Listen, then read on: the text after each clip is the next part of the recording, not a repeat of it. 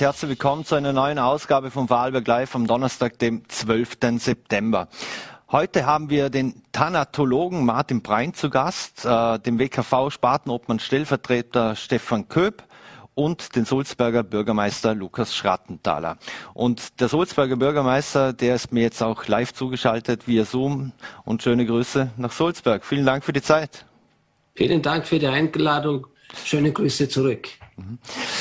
Herr Bürgermeister, ähm, jetzt heute hatte die Meldung die Runde gemacht, dass es äh, offensichtlich ein Corona-Cluster in Ihrer Gemeinde gibt. 38 äh, Fälle bei etwa 1800 Einwohnern. Ähm, warum gibt es denn in Ihrer Gemeinde diese verhältnismäßig hohe Zahl an Infizierten? Ja, das sind zwei Gründe. Also genau, woher die Ansteckungen kommen, können wir natürlich nicht feststellen. Äh, ich war natürlich in Kontakt mit dem Infektionsteam des Landes, weil das doch eine Situation ist, die sehr ernst zu nehmen ist. Äh, das Gute an der schlechten Nachricht, dass wir so hohe Fälle in Sulzberg haben, ist aber trotzdem die, dass das vorwiegend Familiencluster sind. Äh, das heißt, da sind Familien davon betroffen, ein Personenverband mit fünf, sechs Personen jeweils. Und äh, das hängt mit diesem Virus zusammen, der ja hoch ansteckend ist. Und wenn das jemand in die Familie hereinbringt, ist es eine sehr, sehr hohe Wahrscheinlichkeit, dass auch der Rest der Familie dann von diesem Virus äh, betroffen ist. Mhm. Und wenn du dann fünf, sechs Familien hast, äh, Familienverbände hast, dann kommt man relativ schnell auf diese große Anzahl. Mhm. Und noch einmal, das Gute an dieser schlechten Nachricht ist, wie gesagt, sind, dass das Familiencluster sind und dadurch auch sehr, sehr gut eingrenzbar sind. Mhm. Wann hat sich denn diese Entwicklung angedeutet oder abgezeichnet? wann wurden Sie das erste Mal aufmerksam, dass es diese Cluster gibt? Ja, das Ganze hat angefangen natürlich vor 14 Tagen. Da waren wir so, wir waren immer so im Durchschnitt mit fünf bis sieben Personen. Also man kennt es ja auch aus Gemeinden in einer ähnlichen Größe. Und dann, wenn es dann mal darauf schießt, noch zehn, zehn, zwölf, dann fängt man mal schon an zu überlegen, was sind das für Fälle? Sind die abgrenzbar und kann sich das eventuell noch ausweiten? Und das Ganze war ungefähr vor 14 Tagen. Und da haben wir dann auch schon in der Gemeinde das erste Mal darauf reagiert. Also ich habe auch einen dringlichen Appell an die Bevölkerung äh, gemacht. Also bitte die Vorsichtsmaßnahmen alle ernst zu nehmen, also die Schutzmaßnahmenverordnung wirklich ernst zu nehmen, weil die Pandemie ja nicht vorbei ist. Und äh, natürlich vergisst man das gerne, wenn außen die Sonne vom Himmel lacht. Mhm. Weiß man eigentlich, wo die, wo die Menschen sich äh, angesteckt haben? Äh, hat da das Contact Tracing etc. funktioniert? Waren das eher Urlaubsrückkehrer oder ist die Infektion hier im Lande entstanden? So wie es ausschaut und soweit mir die Informationen zuträglich sind, aber da gibt es natürlich auch das eine oder andere Datenschutzrechtliche zu berücksichtigen. Ich bitte da auch um Verständnis, dass ich das nicht alles wissen kann und wenn dann auch nicht sagen darf. Aber so wie es ausschaut, sind es eher Infektionen, die im Zusammenhang mit äh, ja, Bewegung im, im Land spaziert sind, passiert sind. Mhm. Wurden da auch schon Untersuchungen gemacht, insofern Sie das wissen, da, um welche Virusvarianten es sich handelt? Äh, es handelt sich offenbar im, äh, wie im gesamten Land um diese Delta-Variante, die offensichtlich im Land momentan 100, fast 100 Prozent der neuen Corona-Fälle ausmacht. Mhm. Wie geht's denn den betroffenen Menschen jetzt? Äh, ja, äh, einer dürfte hospitalisiert sein, äh, die anderen sind äh, zu Hause und werden dort betreut. Ähm, ich kann jetzt auch nicht sagen, wie viel von den äh, Betroffenen äh, tatsächlich schon geimpft waren und welche ungeimpft sind. Das hat allenfalls Auswirkungen ja auf den Krankheitsverlauf, wie Sie wissen. Aber es sind offensichtlich nicht so schwere Fälle, dass sie äh, ins Krankenhaus mussten. Mhm. Wie läuft denn jetzt eigentlich? Die Menschen sind ja abgesondert. Die Menschen sind ja abgesondert. wie läuft denn die Versorgung mit Lebensmitteln oder auch medizinischen Hilfsmitteln? Äh, soweit mir bekannt ist, äh, äh, wird das im privaten Umfeld äh, in der Nachbarschaft äh, äh, erledigt. von Seiten der Gemeinde ist hier kein Bedarf angemeldet worden, dass wir hier unterstützend mithelfen sollen. Mhm. Weil Sie von Familienklassen gesprochen haben, sind auch Kinder darunter?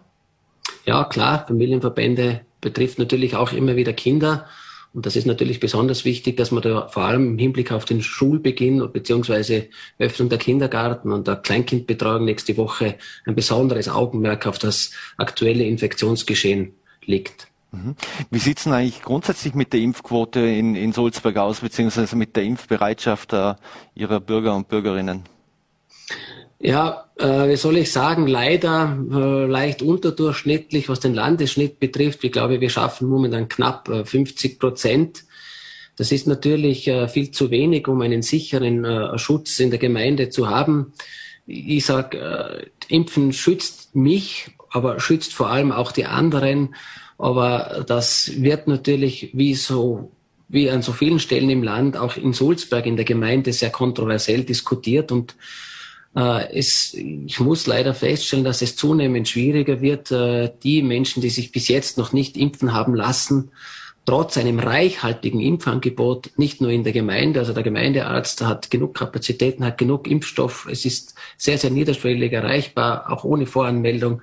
Also da sind Kompetenzen und Kapazitäten da, sondern auch im Vergleich mit dem, was am Land äh, Gott sei Dank zur Verfügung gestellt wird, dass diese Menschen einfach nicht erreichbar sind und hier auch zu, zu mehr Impfbereitschaft zu bewegen sind. Das ist sehr, sehr schade ähm, ähm, und bindet natürlich alle anderen in der Gemeinde auch eine gewisse Verantwortung, einen Umgang damit zu finden. Und ich kann das auch nur unterstützen, ähm, äh, wie in den letzten Tagen auch von eurer Seite berichtet worden ist. Es ist letztendlich auch eine, eine Pandemie der Ungeimpften. Und mhm. ähm, ja, das ist schwierig, wie man damit umgeht. Es ist natürlich jedem, jedem selbst überlassen, äh, wie er damit umgeht. Das ist eine höchstpersönliche Entscheidung. Das respektiere ich auch sehr.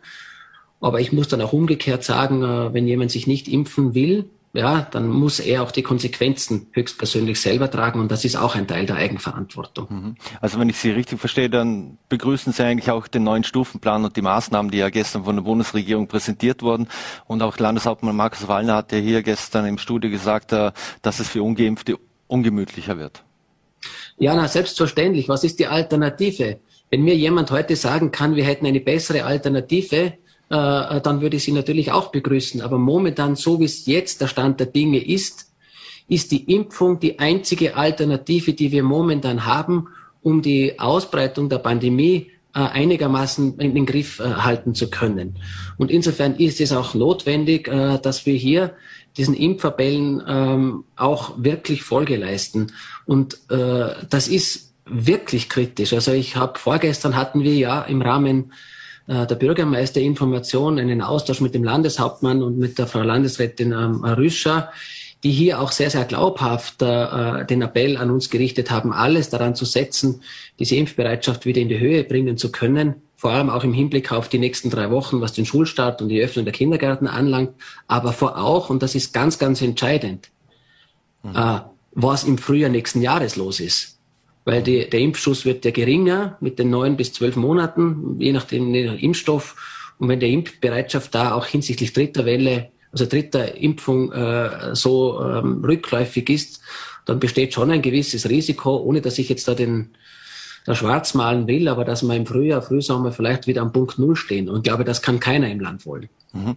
Lassen Sie uns abschließend nochmals äh, in Ihre Gemeinde zurückkommen.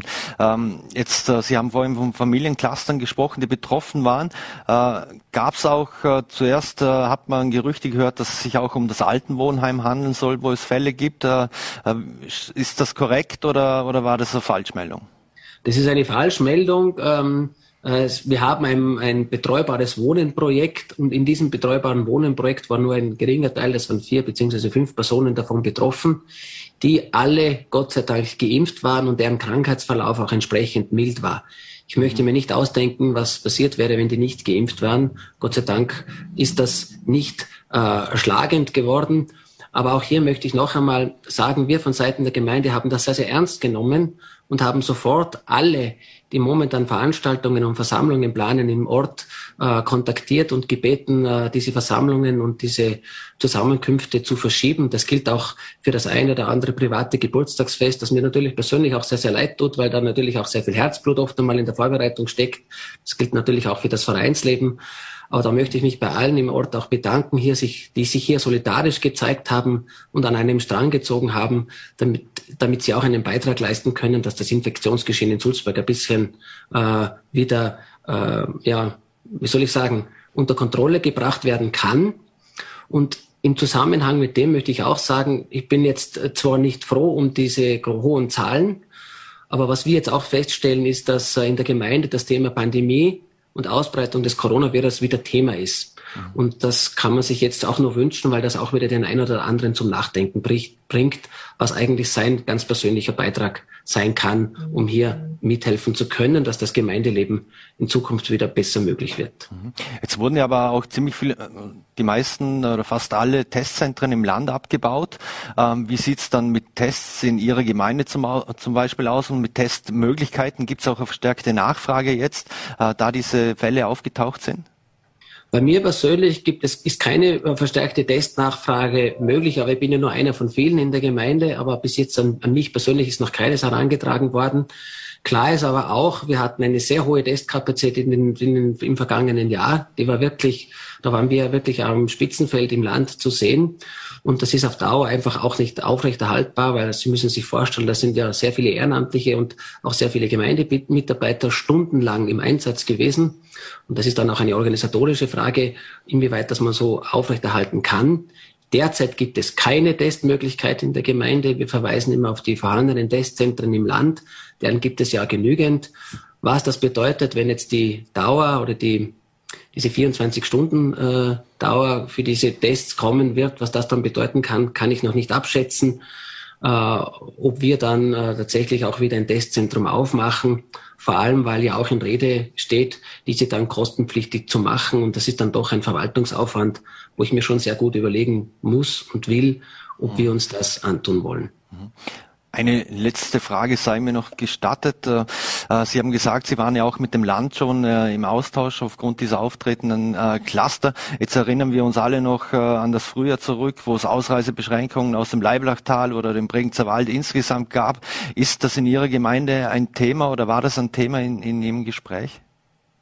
Nein, eigentlich nicht, weil relativ klar war, äh, auf, aufgrund der Informationen, die wir vom Land zugänglich äh, waren, dass es keine Verschärfung der Maßnahmen äh, gibt. Also die Maßnahmen, die jetzt Gültigkeit haben, äh, werden nicht verschärft. Allenfalls hat man uns darauf verwiesen, sollte sich in den gemeindeeigenen Einrichtungen in den nächsten Wochen, was die Schulen, den Kindergarten und das, die Kleinkindbetreuung betrifft, hier das Infektionsgeschehen Maßnahmen notwendig machen, dann dürfen wir da hier äh, in, in Eigenregie sozusagen strengere Regeln einführen. Bürgermeister Lukas Schrattenthaler, vielen Dank für Ihre Zeit und äh, Ihre Einordnung. Schöne Grüße nach Sulzberg und äh, bleiben Sie gesund. Danke für die Einladung. Alles Gute auch Ihnen. Schöne Grüße. So, und wir wechseln gleich das Thema und wer ansonsten noch interessiert ist aus News aus der Gemeinde Sulzberg, dem sei auch das Gemeindetelegramm des äh, Sulzberger Bürgermeisters ans Herz gelegt.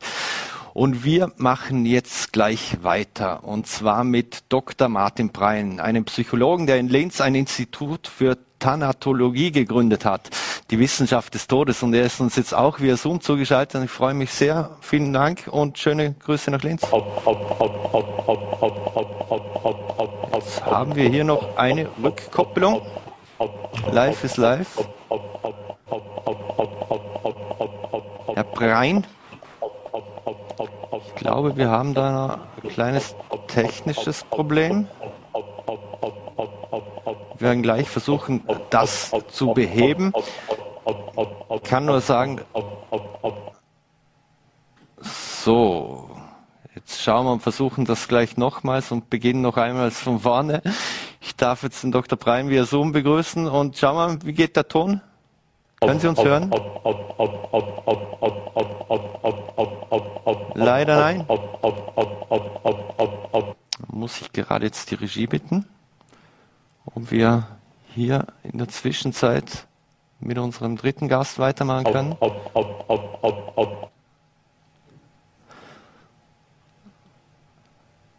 So. Und wenn gar nichts mehr geht, dann versuchen wir einfach mal einen Neustart und drücken die ganzen Knöpfe auf Reset und schauen mal, dass das gleich wieder funktioniert.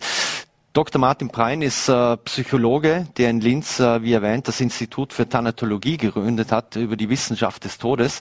Er hat nämlich 2019 unter anderem ein vielbeachtetes Buch veröffentlicht, der letzte Hilfekurs, weil der Tod ein Thema ist.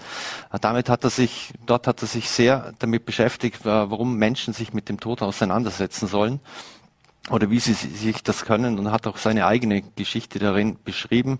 Sehr empfehlenswert und ans Herz zu legen. Und er ist uns jetzt noch einmal zugeschaltet und wir hoffen, dass wir es mit dem Ton jetzt hinbekommen.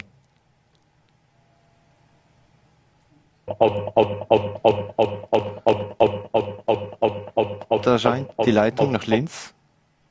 Der Alberg dazwischen macht uns ein offensichtlich ein kleineres oder größeres Problem. Ich glaube, wir versuchen an dieser Stelle die technischen Probleme zu beheben und wechseln das Thema und kommen zu unserem anderen Gast, der uns jetzt auch live zugeschaltet sein sollte. Und zwar, das ist der WKV Spartenobmann Stellvertreter Stefan Köp, den wir jetzt gleich hier erwarten. Und wir hoffen, dass die Leitung nach Bregenz besser steht. Recht herzlich willkommen. Auch hier kein Ton. Können Sie uns hören? Schönen guten Nachmittag, hallo. Perfekt, äh, da sind wir froh, dass die Leitungen hier im Lande doch perfekt funktionieren. Vielen Dank für die Zeit und schöne Grüße in den Pier nach Bregenz. Dankeschön. Herr Köp, äh, gestern wurde ja der neue Stufenplan präsentiert. Haben Sie da eigentlich aufgeatmet, äh, weil vorerst zum Beispiel keine 1G-Regel äh, im Raum steht bzw. kommen wird? Oder war die Stimmung eher gedämpft für Sie? Also ich glaube, die gesamte Branche hat ein wenig aufgeatmet, äh, denn äh, diese eben 1G-Regeln, die im Gespräch waren, speziell eben auch für die Nachtgastronomie, aber auch teilweise schon für die Gastronomie, eigentlich äh, somit nicht gekommen ist und auch eben gezeigt hat, dass die Interessensvertretung sehr wohl was gebracht hat. Und ja, zumindest jetzt auch eben ein, ein Stufenplan präsentiert wurde, mit dem zumindest, sage ich mal, aus aus dem Bauchgefühl bis, bis Ende Oktober mal gut geplant werden kann. Und dann hoffen wir, dass es möglichst rasch auch Pläne für den weiteren Verlauf oder vielleicht auch für was passiert nach Stufe 3 geben mhm. wird, damit da eben geplant werden kann. Mhm. Was hätte denn eine 1G-Regel für die Branche bedeutet, im Speziellen natürlich für die Nachgastronomie? Naja, also die, äh, der Umstieg von den 3G-Regeln auf die 2G hat bereits gezeigt, was das zur Folge hätte. Äh, hier wurde äh, im Großen und Ganzen kommuniziert von den Kollegen äh, der Nachgastronomie eben, dass von dem Geschäft, wo sie heuer im Sommer ja wieder mal aufnehmen konnten unter den 3G-Regeln, dann schlussendlich, wo 2G kam, noch 20 Prozent in etwa hatten. Und äh, das eben nicht mal, äh, oftmals nicht äh, mal für die Deckung der Fixkosten gereicht hat. Und wenn das jetzt natürlich auch weiter fortschreitet mit dem Impfstatus und auch der, der, der Prozentsatz der, Impf der Geimpften, äh, ist es dennoch äh, eine massive Einschränkung, weil dort werden ja dann zusätzlich noch die Leute oder die Besucher weggefallen, die eben einen PCR-Test gemacht haben. Mhm. Was bedeuten die neuen Regeln jetzt äh, für die Gastronomie? Insofern gibt es da Unterschiede zwischen einem Restaurant- und Kaffeebetrieb zum Beispiel äh, im Vergleich zu einem ähm, Nachtclub oder zum Club insgesamt oder einer Dis Diskothek oder ähnlichem? Naja, grundsätzlich gibt es schon eine, äh, eine, eine, eine, äh, einen Unterschied äh, in dem Sinn, dass es eben überall, wo äh, getanzt wird, beziehungsweise keine fixe Sitzplatzzuweisung ist, eben strengere Regeln gelten, als wie eben in, in Cafés und Restaurants, wo die Leute grundsätzlich ja am äh, Tisch Platz nehmen und einen fixen Sitzplatz zugewiesen bekommen. Ähm, und in weiterer Folge auch im Veranstaltungsbereich, ähm, den aber bei uns im Tourismus eigentlich jetzt das jetzt nicht groß geändert hat, denn überall, wo bis jetzt auch schon Gastronomie mit im Spiel war, war das ja sowieso nötig, auch eben 3G äh, zu kontrollieren. Und äh, das hat sich jetzt eben nochmals verschärft, dass es äh, anstatt wie bisher äh, bei 100 Personen ohne Gastronomie jetzt eben schon bei 25 Personen nötig ist, einen 3G-Nachweis zu bringen. Mhm. Jetzt gibt's aber für die Nachgastronomie, insofern ich da richtig nachgelesen habe, doch äh, für die Nachgastronomie ähnliche Setting, Settings wie so wie für Veranstaltungen ohne zugewiesene Plätze mit mehr als 500 Personen tritt eine 2G-Regelung in Kraft, also geimpft oder genesen. Was macht man mit Gästen, die sich nicht impfen lassen dürfen zum Beispiel? Was kommt da für eine Herausforderung auf Sie zu? Ähm, ja, das ist natürlich ein massives Problem. Äh, nochmals zurück, man hat immer von 1G gesprochen, äh, welches eventuell schon mit Oktober, spätestens mit November hätte kommen sollen. Äh, für die Nachtgastronomie eben, das wäre noch viel verheerender gewesen. Hier hat man, glaube ich, geschafft, zum, äh, ähm, ja, soll man sagen, ein, ein, ein Übel abzulehnen, obwohl es doch noch nicht natürlich äh, ideal ist, beziehungsweise überhaupt nicht ideal. Im liebsten wäre es natürlich, wenn wir gar keine Kontrollen machen müssten aber zumindest jetzt eben auf diese 2G äh, gekommen sind, wo eben auch die Genesenen mit einbezieht, wenn wenn man sieht eben, dass das doch über 10 Prozent der Gesellschaft teilweise schon ist, äh, die genesen sind, dann macht das sehr wohl was aus. Und speziell bei den Jungen sind es auch schon sehr viele, die eben genesen sind.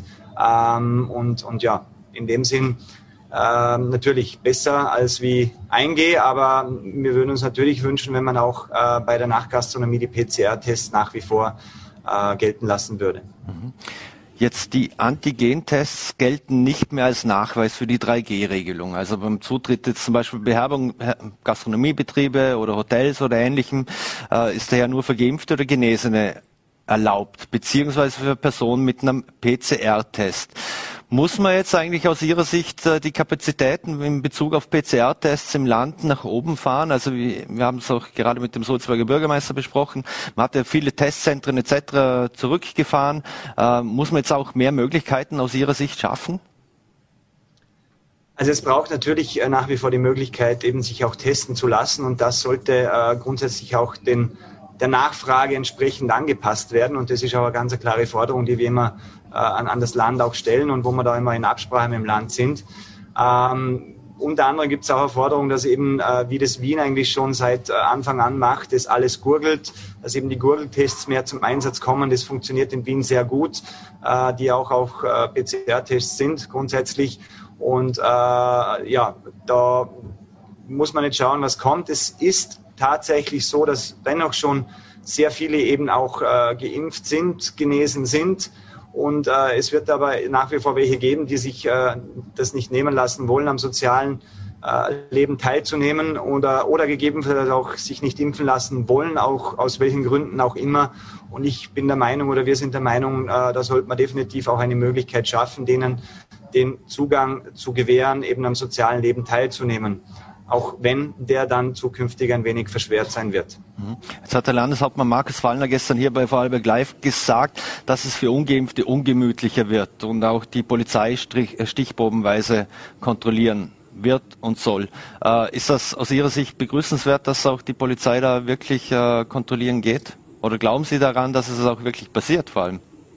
Das ist die große Frage, ob wir daran glauben, denn äh, grundsätzlich äh, war das für uns auch von Anfang an eben von der Interessensvertretung eine Forderung, dass wenn eben auch Maßnahmen und Regeln eingeführt werden, dass die auch für alle zu gelten haben. Und äh, speziell in unserer Branche ist es natürlich ein sehr vielseitiger Mix, eben vom Dönerstand bis hin zum Haubengastronomen bis zum Nachtlokal etc. Äh, und äh, da ist natürlich ein, ein, ein sehr bunter Haufen sozusagen, den man hier anspricht. Und äh, das gehört definitiv dann auch kontrolliert, und zwar von der Exekutive und nicht von einem Wirten oder von sonst jemandem. Und da würde man das nur begrüßen, wenn mehr kontrolliert wird.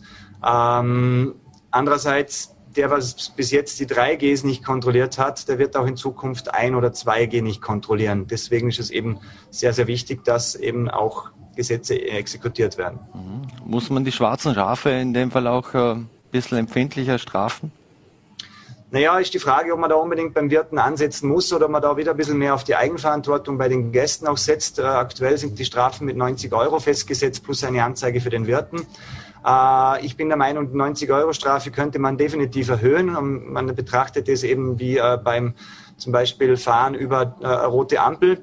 Äh, es gibt das Gesetz, das heißt, äh, eben der Zutritt ist eben nur mit 3G beziehungsweise 2G äh, ähm, gewährleistet und das muss man dementsprechend plakativ auch ausweisen als Wirt. Und wer dann das missachtet und es würden Kontrollen geführt oder es gibt halt eben Kontrollen oder Strichprobenkontrollen vom Wirten, der äh, hat eventuell also eine höhere Strafe zu bezahlen. Und der Wirt, wenn er natürlich seiner äh, Verantwortung komplett, äh, die sie vernachlässigt hat und nicht nachgekommen ist, äh, wird er natürlich auch mit in Verantwortung gezogen. Aber immer das Ganze noch auf den Wirten abzuwälzen, das sehe ich als sehr problematisch. Mhm. Abschließend noch Ihr Nachbar in Bregenz, das Viva, hat ja jetzt erstmals für drei Wochen in seiner 25-jährigen Geschichte geschlossen, weil die Mitarbeiter Pause benötigen, eben aufgrund von Kontrollen, weil sie sich beschimpfen lassen mussten und so weiter. Wie ist es Ihnen denn ergangen in dieser Zeit? Ja, also es ist äh, je nach Publikum natürlich ähnlich. Äh, wir hatten jetzt im Restaurant weniger das Problem äh, wie bei beispielsweise bei den Bars, äh, wo es doch immer wieder zu Diskussionen kam und das bei uns aber auch nicht die Mitarbeiter machten teils, sondern äh, Sicherheitskräfte, die natürlich einen höheren finanziellen äh, Aufwand bedeuten, aber eben auch zum Schutz der Mitarbeiter, weil man muss sich da schon sehr viel anhören. Ähm, ja, und äh, eben was die Schließung angeht, das hat äh, einmal natürlich äh, mit, mit dieser Situation zu tun, aber auf der anderen Seite eben auch mit der Knappheit äh, der Mitarbeiter in unserer Branche, speziell nach dem zweiten, dritten Lockdown jetzt. Ähm, das äh, hat, hat eben ein, ein glaube ich, ein, ein Maßnahmenmix oder ein Mix, wo da zusammengekommen ist, wo sich noch hat eben der Herr Wellinger vom Viva äh, so entschieden hat. Mhm. Aus der Branche ist immer wieder zu hören in Bezug auf dass man immer nur wartet auf Gelder. Einerseits, die einen sind zufrieden, andere warten auf Fixkostenzuschüsse oder Umsatzersatz äh, etc. Sie als äh, Vertreter in der Kammer, wie ist das Feedback, das Sie erhalten haben? Äh, hat jeder das Geld erhalten, das er eingereicht hat oder das ihm zusteht oder wie auch immer? Ja, also die, die breite Masse, was ich von den Kollegen höre, hat, hat definitiv äh, das Geld erhalten, also speziell eben die Umsatzersatze, Umsatzbonusse etc. Äh, auch teilweise die Fixkostenzuschüsse. Äh, ich muss sagen, auch äh, bei uns in den Betrieben hat es einwandfrei funktioniert, das System und auch die Förderungen konnten definitiv, die waren sehr nötig und auch haben sehr gut geholfen. Ähm, Teilweise wird noch gewartet, weil es eben Spezialfälle gibt. Nur noch nicht, wie vorhin schon erwähnt. Das sind einfach, äh, ist eine sehr vielseitige Branche. Es ist nicht immer gleich alles klar und, und auch buchhalterisch dann vielleicht nicht immer gleich äh, mit, mit automatisierten Systemen nachvollziehbar. Dann geht es in eine äh, händische Prüfung und äh, wenn es äh, händische Prüfung braucht, braucht es Mitarbeiter, die, die, die das recht viel machen müssen. Und ja, das, das zieht sich leider. Das sind aber sehr wenige und in weiterer Folge äh, speziell im, im Tourismus, eben speziell die, die, die Hotellerie, äh, wartet teilweise noch auf Entschädigungen vom Epidemiegesetz, weil es hier dennoch teilweise Anspruch gibt und diese Gelder teilweise eben noch oder so groß wie gar nicht noch gar nicht ausbezahlt wurden. Mhm.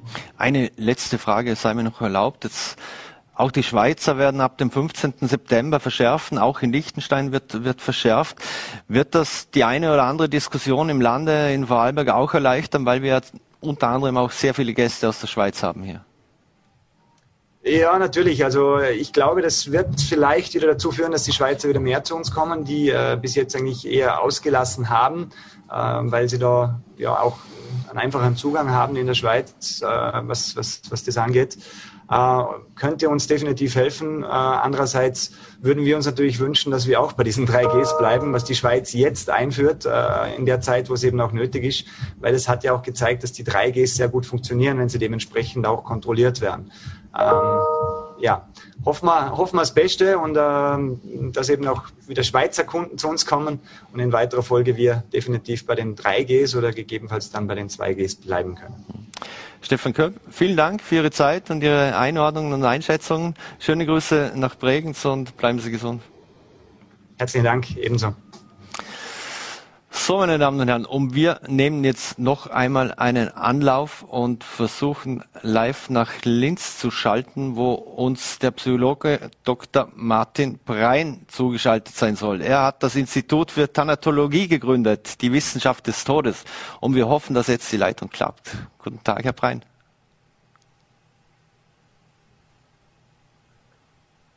Nein?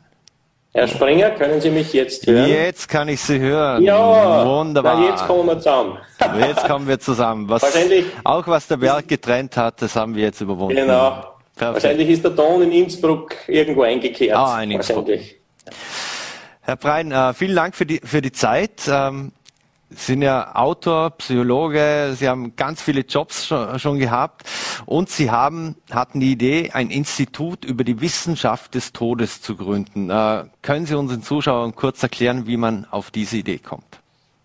Naja, wie Sie schon gesagt haben, habe ich in meinem Leben sehr viele Jobs gemacht. Also ich bin vom gelernten Rauchfangkehrer über den Lkw-Fahrer, über den Reisebusfahrer, und als vom ehrenamtlichen Sanitäter dann zum Bestatter geworden, habe dann nebenbei Psychologie studiert und die, die, den Begriff Thanatologie werden die wenigsten kennen. Die Thanatologie, die gibt es an sich nicht in der Form, dass man jetzt sagen kann, ich mache jetzt eine Thanatologie-Ausbildung oder ich studiere äh, Thanatologie. Mhm.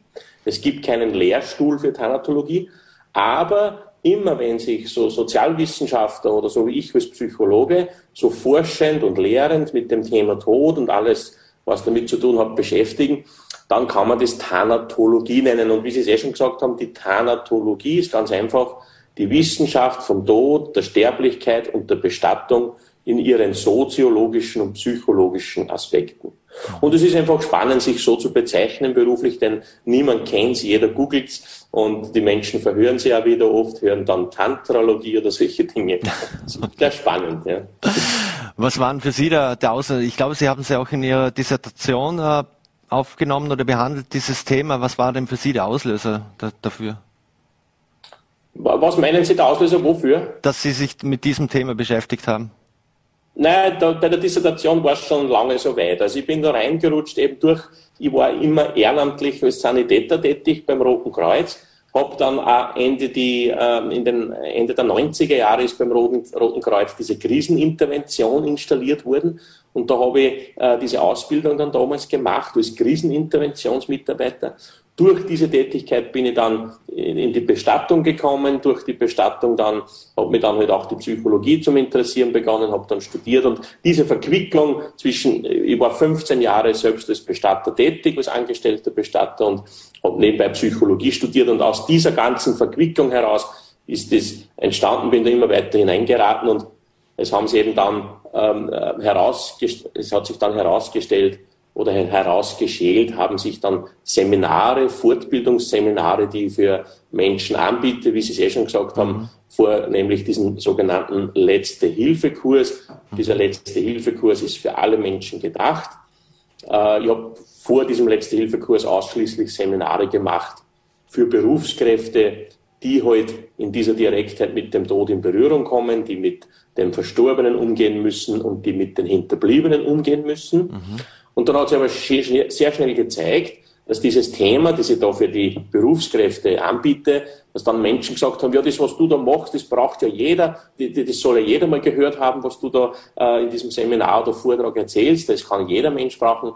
Und so war es klar, ich musste es der Allgemeinheit auch anbieten, diese meine Arbeit, aber es war dann klar, dann muss es anders heißen. Früher hat dieses Seminar nämlich immer für die Berufskräfte an der Seite der Toten geheißen. Das ist jetzt nicht so der Burner und da fühlt sich sicher niemand angesprochen. Und so ist dann die Überschrift des Letzte-Hilfe-Kurses entstanden und zu meiner äh, ja, eh nicht so großen Überraschung brauchen alle Menschen plötzlich äh, einen Letzte-Hilfe-Kurs. Mhm. Die erste Firma, die einen Letzte-Hilfe-Kurs gebucht hat, war eine Anwaltskanzlei. Es sind 80 Menschen in dieser Kanzlei. Und wenn man mit 80 Menschen zusammenarbeitet, kann das Thema gar nicht nicht Thema werden. Ne? Der mhm. Kollege verstirbt, äh, von der Kollegin ist der Mann verstorben, die kommt morgen wieder in die Arbeit zurück, wie mit ihr jetzt umgehen.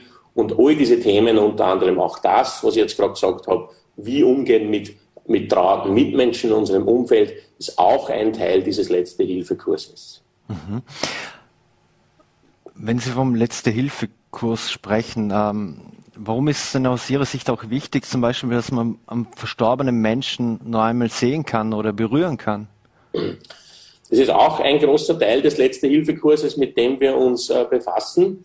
Ähm, ne, wir befassen uns eben genau mit dieser Frage im Letzte-Hilfe-Kurs, wie wichtig es vielleicht für manche Hinterbliebene sein kann, sich noch einmal leiblich von einem Verstorbenen zu verabschieden. Und mit leiblich verabschieden ist gemeint, es kann für manche Menschen sehr wichtig sein, den verstorbenen Vater, die verstorbene Mutter, den verstorbenen Sohn ein letztes Mal sehen und berühren zu können.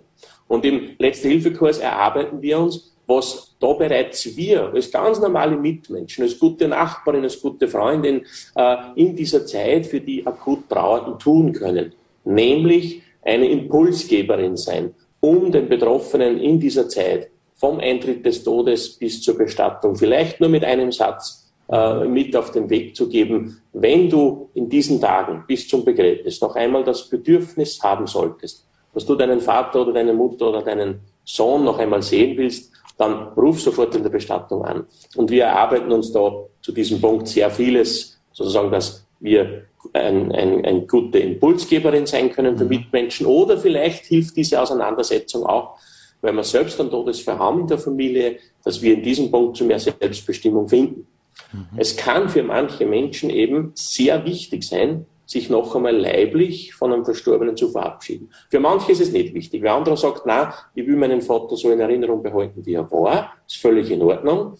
Aber es kann für manche Menschen wichtig sein. Und es ist eben deshalb mir so wichtig, um diese Impulsgeberschaft oder um diese mhm. Impulsgeberin, die wir als gute Freundin, Nachbarin sein können, weil es oft sein kann, dass Betroffene so vom Schmerz und den ersten Trauerreaktionen umgriffen sind, dass dieses Bedürfnis, dass ich vielleicht meinen Mann oder meinen Sohn nur mehr sehen möchte, nicht vorherrschend spürbar ist. Und drei, vier, fünf Tage oder zwei, drei Wochen nach der Beerdigung taucht es auf. Aber dann ist es unwiederbringlich zu spät.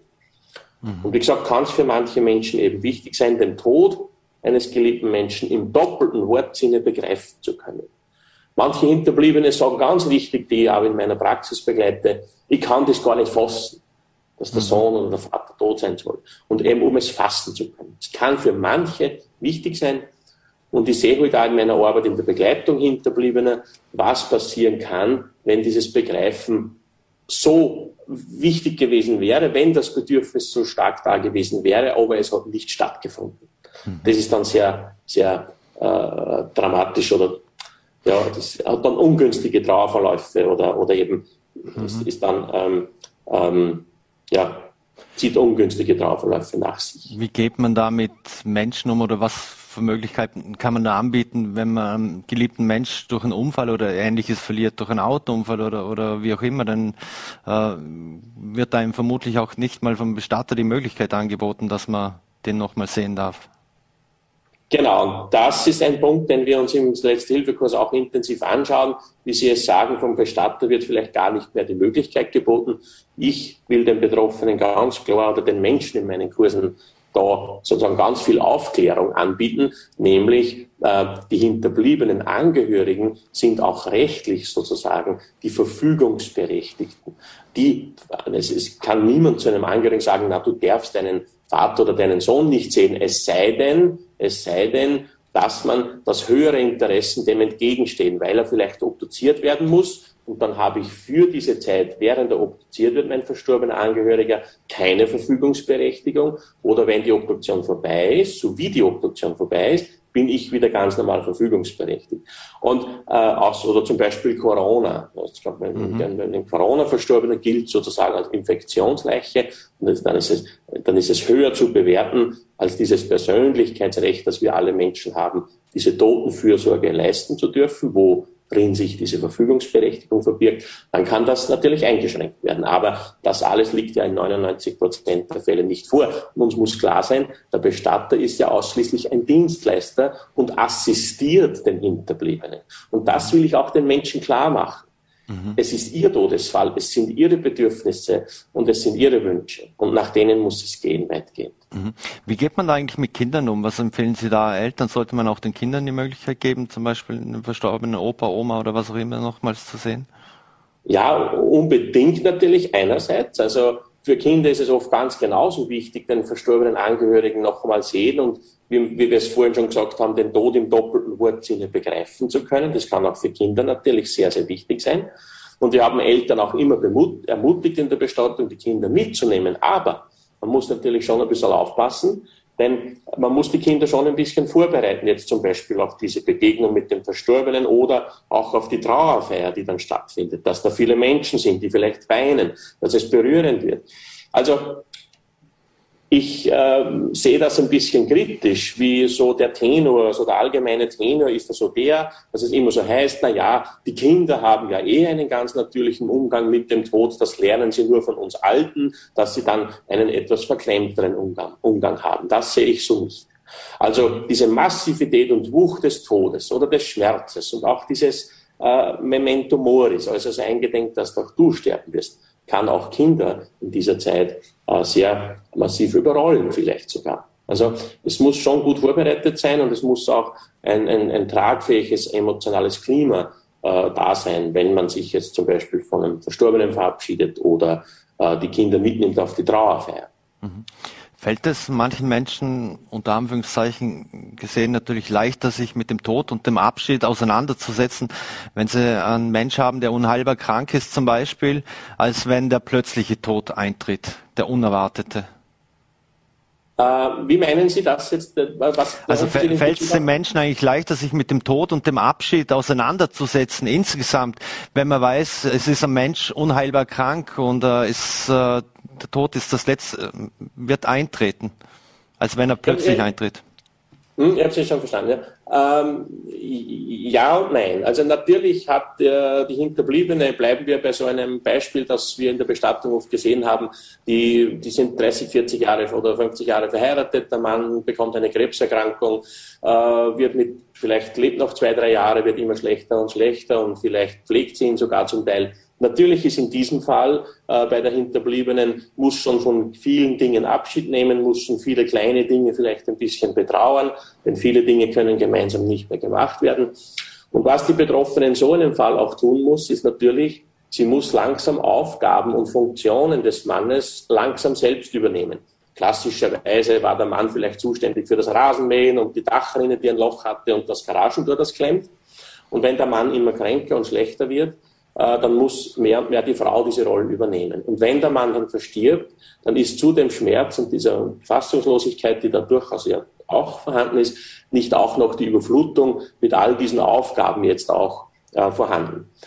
Es ist fälschlicherweise angenommen, dass, äh, oder man sagt das so im Volksmund, die Menschen, die schon wissen, dass ein geliebter Mensch sterben wird, bleiben wir bei dem Beispiel eben dieser Krebserkrankung, die können schon voraustrauern. Und trauerpsychologisch wissen wir, voraustragen kann die Psyche nicht. Äh, nämlich kann sozusagen nicht vorwegnehmen, wie es sich dann anfühlt, wenn mein geliebter Mensch dann tatsächlich tot vor mir liegt. Ich sage das immer so im Seminar so drastisch. Ne? Auch wenn ich weiß, dass Vater, Bruder, Mutter, Oma sterben wird, ist es dann noch einmal ganz etwas anderes, wenn Vater, Bruder, Mutter, Oma dann tatsächlich tot vor mir liegt.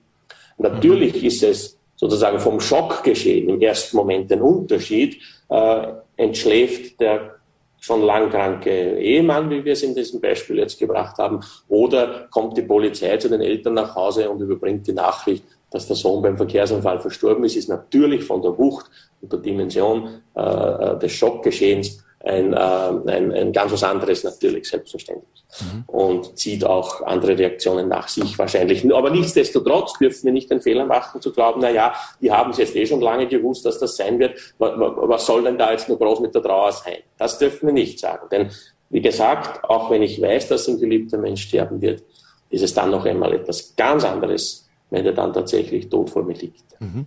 Auf einen selbst bezogen, äh, wenn es das Leben so will, irgendwann stehen wir alle in der letzten Reihe so, sozusagen. Hat der Körper oder der Kopf da eigentlich einen Eigenschutzmechanismus eingebaut, weil man weiß, ja, irgendwann wird das äh, Ende des naht, also biologisch schon? Sie meinen, ob wir einen Schutz eingebaut ja. haben, dass wir nicht äh, verrückt werden? Ja, genau. Diese, ob, ob das, ja, natürlich. Und nur noch über den äh, Tod nachdenken. Wir haben jetzt, äh, jetzt kommt Allerheiligen rückt jetzt dran und wenn Sie jetzt dann Allerheiligen zu in den Medien äh, Menschen sprechen, dann hören wir immer diesen, eine dieser Standard Allerheiligen Diagnosen, wie ich sie nenne. Die Gesellschaft verdränge ja den Tod und das sollen wir nicht und dergleichen. Äh, und ich habe gerade ein neues Buch herausgebracht und da gibt es ein Kapitel, das heißt, wir können den Tod nicht nicht verdrängen. Wir müssen den Tod sogar ein Stück weit verdrängen oder besser gesagt, konkreter gesagt, verleugnen. Wir könnten gar nicht mit dieser Permanenz sozusagen leben, mit dieser, mit dieser Gewissheit, dass wir jeden Moment sterben könnten. Das hat uns die Evolution, hat es uns eingebracht, dass wir ein Gehirn entwickelt haben, das uns diese Bewusstheit des Todes eingebracht hat. Das ist einem Fuchs oder einem Hasen im Wald egal, dass er irgendwann sterben wird. Das ist nicht vorhanden scheinbar in seinem Bewusstsein, aber wir haben es. Und dieses gleiche Gehirn hat es uns ermöglicht, mit dieser, mit dieser Schockerkenntnis aber auch leben zu können. Also wir verleugnen es äh, einen guten Teil und das sehen wir zum Beispiel daran eh sehr gut, wie wir es machen wir sagen ja, ja, wir sterben irgendwann. Irgendwann sterbe ich auch. Und natürlich habe ich mich schon beschäftigt mit dem Tod. Das tun dann ja die meisten, sagen sie.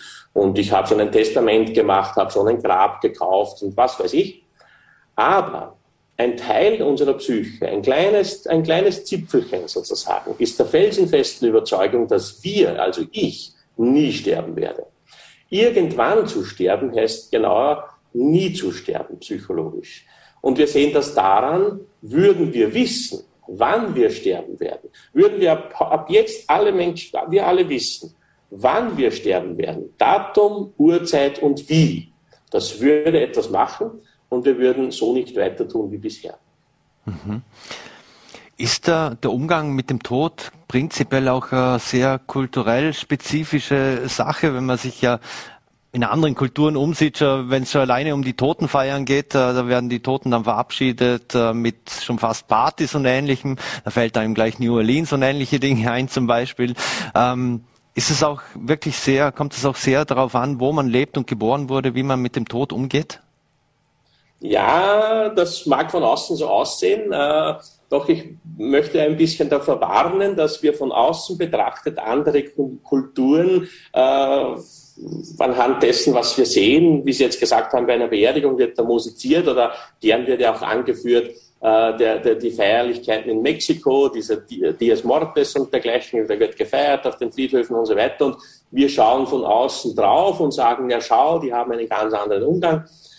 Man muss aber genauer hinschauen immer, auch dort in allen Kulturen finden wir dem Tod gegenüber und auch dem Toten gegenüber und auch dem toten Körper gegenüber eine große Ambivalenz. Die finden wir auch bei uns, die fanden wir auch bei uns im Volksglauben. Das ist, äh, ne, so diese Ambivalenz meint einerseits Ruhe, Stille, Friede, heilig, geweiht und all das, aber auch unrein gefährlich. Also die Toten können uns auch gefährlich werden.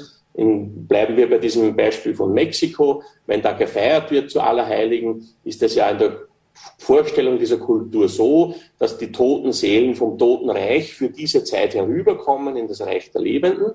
Und dieses Feiern und dieses Bunte hat unter anderem auch den Sinn, dass die Verstorbenen wieder zurückfinden in dieses Totenreich. Denn hier bleiben sollen sie nicht. Vermischen darf sich der Welt der Toten und der Lebenden auf keinen Fall. Und wir sehen es in nahezu allen Ritualen, auch in unserem Volksglauben von früher oder heute noch. Alle diese Rituale, die auch diese Ambivalenz gut ausdrücken, diese Ambivalenz haben auch den Sinn, um relativ rasch zwischen der Welt der Lebenden und der Toten eine Ordnung herzustellen, diese Welten zu distanzieren. Noch was vielleicht zur Verklärung anderer Kulturen. Es wird doch niemand glauben, dass New Orleans oder wie Sie es angesprochen haben oder in Mexiko wird doch niemand glauben, dass nicht die Eltern, deren Kind verstirbt bei einem Unfall, dass da jetzt irgendwie ein Feierlaune wäre mhm. oder dass die Menschen in diesen Kulturen irgendwie anders umgehen würden als mit panischer Angst, wenn man erfährt, du hast Schilddrüsenkrebs im Endstadium. Also das ist sozusagen, wir hätten es gerne. Wir hätten mhm. es gerne, dass es so wäre, denn dann haben wir die Hoffnung, dass es auch vielleicht uns gelingen könnte, diesem Tod sozusagen wenigstens emotional ein Schnippchen zu schlagen. Also den mhm. Tod besiegen heißt den Tod nicht zu fürchten. Das ist den Tod besiegen und das versuchen wir vielleicht dadurch. Mhm. Und welche Rolle spielt dann die Religion in diesem Umgang mit dem Tod? Äh, Im Christentum glaubt man an ein Leben nach dem Tod und dass der Körper nur eine Hülle ist? Ja, der Psychoanalytiker äh, äh, Rank hatte mal gesagt, äh, die äh, Erfindung des Übernatürlichen war der schlaueste, der wichtigste Schachzug der menschlichen Evolution. Ich habe ja vorhin gesagt, unser Gehirn hat es uns eingebrockt in der evolutionären Entwicklung, dass wir jetzt um unseren Tod wissen und nicht nur, dass, ne, dass wir auch jederzeit sterben können. Und die Religionen bieten sozusagen eine Form der Abwehr dieser, dieser sonst uns verrückt machenden Todesangst. Also diese Verheißung auf ein jenseitiges Leben, auf ein, auf, ein Aufgehen in irgendwas, wenn Sie jetzt Menschen fragen, die werden vielleicht sagen, na ja, das, was die Kirche jetzt so im Katholischen, das glaube ich vielleicht eh so nicht, aber irgendetwas gibt es. Ja? Und das ist natürlich ein ganz ein wichtiges Moment, also dass uns äh, das Leben mit dieser Gewissheit des Todes auch irgendwie erträglich macht, offenbar. Mhm. Jetzt früher wurden ja bei uns die Toten aufgebahrt. Ähm, warum gibt es denn das aus Ihrer Sicht nicht, nicht mehr? Was sind denn da die Hintergründe?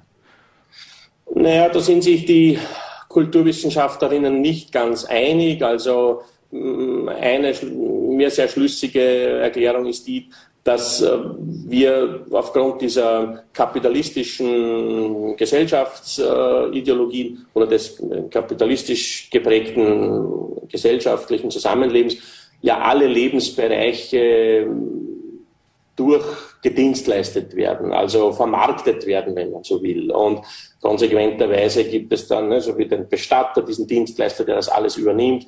Ähm, es hat sich halt alles, so wie in vielen Lebensbereichen, alles professionalisiert. Also wir verbringen unser ganzes Leben in Lebenslaufinstitutionen, heißt das. Also vom Kindergarten über die Firma, wo wir arbeiten, dann ins Altersheim, ins Krankenhaus und letztlich zum Bestatter. Äh, und äh, das ist unser gegenwärtiges Tun und Umgehen mit dem ganzen Thema ist für mich keine zu kritisierende Art und Weise, wie es jetzt Ola Heiling dann wieder gerne getan wird, dass wir äh, das verdrängen oder auslagern, sondern es ist eine logische Konsequenz dieser Zivilisationsstufe sozusagen oder dieser äh, Gesellschafts- und Wirtschaftsform. In Vorarlberg ist es unter anderem verboten, zum Beispiel, dass man die Urne des Verstorbenen mit nach Hause nimmt oder, oder, oder seine Asche irgendwo verstreut. Ähm, was spricht aus Ihrer Sicht dafür oder dagegen, dass man Urne mit nach Hause nehmen darf? In anderen Ländern ja auch ganz üblich. Ja, also da, da, da bin ich dann nicht informiert, Herr Springer, das, aber das wäre interessant. Das ist, also das ist für mich neu, dass es in Vorarlberg nicht erlaubt ist, die Urne mit nach Hause zu nehmen. Ich weiß, in den meisten Bundesländern in Österreich ist es erlaubt, sie mit nach Hause zu nehmen, also sie zu Hause irgendwo aufzustellen und, und, und würdig äh, zu, zu, zu, zu, zu, bestatten sozusagen. Ähm, da spricht, das, das sollen die Menschen entscheiden können, wie sie es gerne hätten. Mhm. Ähm, wir haben das zum Beispiel gehabt, dass äh, eine Schauen Sie, wenn jetzt, äh, wenn jetzt die 85-jährige Frau, deren Mann verstirbt und auch sie ist schon sehr schlecht äh, beisammen und äh, tut sich schwer mit der Fortbewegung und es gibt keine Angehörigen mehr und dergleichen und wenn die sagt, sie will ihren Mann zu Hause haben, ja, was, was soll da groß dagegen sprechen? Ähm, wir hatten einmal eine junge Frau begleitet, wo der Mann zu Tode kam und die wollte natürlich die Urne zu Hause haben auch und das ist ja dann kein Problem gewesen, in, damals in Oberösterreich, äh, in Vorarlberg offenbar nicht. Aber es müssen halt die Leute dann wissen, so wie bei dieser jungen Frau, dass sie diese Urne dann auch jederzeit ein, zwei, drei, vier, fünf Jahre später, wenn sie es möchte, auch auf dem Friedhof beisetzen kann dann wieder. Und das wird sie, so eine junge Frau, wahrscheinlich vielleicht auch irgendwann tun wollen. Sie wird sich, es wird, es wird, es wird zu einem neuen Lebensentwurf kommen. Sie wird vielleicht wieder jemanden kennenlernen und sie ist dann froh um einen Ort, äh, wo, wo sie den Mann bestatten kann. Aber mhm. das, das, das obliegt ganz in den Bedürfnissen der Betroffenen. Natürlich soll das auch liegen. Mhm. Warum man die Asche nicht einfach irgendwo verstreuen kann und dergleichen hat den Grund, weil da geht es auch um ethische Fragen. Man weiß dann ja nicht, was Menschen dann tatsächlich machen. Es ist nicht immer alles Liebe, Friede, Eierkuchen, wenn ein Angehöriger verstirbt. Mhm. Und als Bestatter hat man da einiges schon erlebt. Mhm. Abschließend noch, äh, der Verfassungsgerichtshof hatte ja das Verbot des äh, aktiven assistierten Suizids in Österreich aufgehoben. Also nicht allerdings das der aktiven Sterbehilfe. Jetzt braucht es ja da ein Gesetz dafür und ich will jetzt nicht mit Ihnen über irgendwelche Gesetze oder ähnliches äh, sprechen. Wenn sich ja Gesellschaft auf die Möglichkeit äh, für die Beihilfe zum Suizid einigt. Äh, was braucht es da aus Ihrer Sicht für begleitende Maßnahmen? Man kennt das, wenn man im Vorarlberg lebt, es gibt in der Schweiz Institute, die das, die das anbieten und ähnliches. Aber was braucht es da aus Ihrer Sicht? Oder wie ist Ihre Position da dazu? Ja, da muss ich Sie ein bisschen enttäuschen, denn dieses Thema ist natürlich ein Kernthema der ganzen Palliativbegleitung, Sterbebegleitung. Also diese Menschen kennen sich da gut aus da, da muss ich Sie ein bisschen enttäuschen, muss ich ehrlich zugeben, bin ich auch momentan zu wenig befasst äh, mit, mit dem Thema. Aber rein persönlich, wenn Sie mich fragen, bin ich der Überzeugung, also wird es das in, aufgeklärten und, und sich weiterentwickelnden Gesellschaften geben, dass Menschen auch sagen können, äh, äh wenn sie sterben werden. Und so wie ich das verstehe, ist das nicht so, geht er das nicht so vonstatten, wenn jetzt jemand sagt, er will nicht mehr leben, dann ruft er eine dieser Institutionen oder einen Arzt an und in einer halben Stunde kommt jemand und, und man gibt ihm diese äh, letzte Spritze. Das sind ja ohnehin Prozesse und alle wunderbaren Angebote, die wir haben an Palliativ- und Hospizbegleitung, die werden ja Gott sei Dank ohnehin ausgebaut, soll, müssen sie auch. Und, und, und das, das, das Angebot darf und soll es auch trotzdem immer geben. Mhm. Aber wenn Sie mich persönlich fragen, wenn jemand äh, nicht mehr will und nicht mehr kann, dann mhm. soll er das auch dürfen mit seinem Arzt. Eine letzte Frage noch. Warum sollten denn Menschen genauso wie den Erste-Hilfe-Kurs unbedingt auch einen Letzte-Hilfe-Kurs besuchen? Weil statistisch gesehen äh, werden sie den Letzte-Hilfe-Kurs öfters brauchen als den Erste-Hilfe-Kurs. Ja, ich sage in meinem Seminar immer, den Letzte-Hilfe-Kurs brauchen sie garantiert, außer sie gehen, außer sie sterben, wenn sie vom Kurs rausgehen, dann brauchen sie ihn nicht. Aber äh, warum man ihn machen soll, weil es gar nicht sein kann, dass wir nicht in unserem Familienkreis einen Todesfall haben und weil es gar nicht sein kann, dass wir nicht in unserer Mitwelt auf Menschen treffen, wo etwas passiert ist. Es kann gar nicht sein, dass ich nicht auch irgendwann auf meine Nachbarin, auf einen Arbeitskollegen, auf eine beste Freundin treffe, wo jetzt vielleicht wer verstorben ist oder sich der Bruder das Leben genommen hat oder was weiß ich Schlimmes und was jetzt sagen, was tun, wie umgehen. Und es schadet nicht, wenn man da auch hier das kleine Einmaleins vielleicht ein bisschen äh, bei der Hand hat. Dr. Martin Brein, vielen Dank für Ihre spannenden Danke. Einblicke, Ihre Zeit vor allem und äh, schöne Grüße nach Innsbruck in dem Fall und bleiben Sie gesund. Ja, danke, nein, ich bin aber in Linz zu Hause. Ein Linz. Äh, alles in Gute, Linz. alles Gute. Und, viel Danke. Gesundheit. Gesund bleiben. Danke. Danke. So, meine Damen und Herren, und das war's schon wieder mit Vorarlberg Live. Wir bedanken uns recht herzlich fürs Dabeisein, äh, würden uns freuen, wenn Sie morgen wieder einschalten, 17 Uhr, VNRT, Voller T oder Lende TV. Bleiben Sie gesund und einen schönen Abend.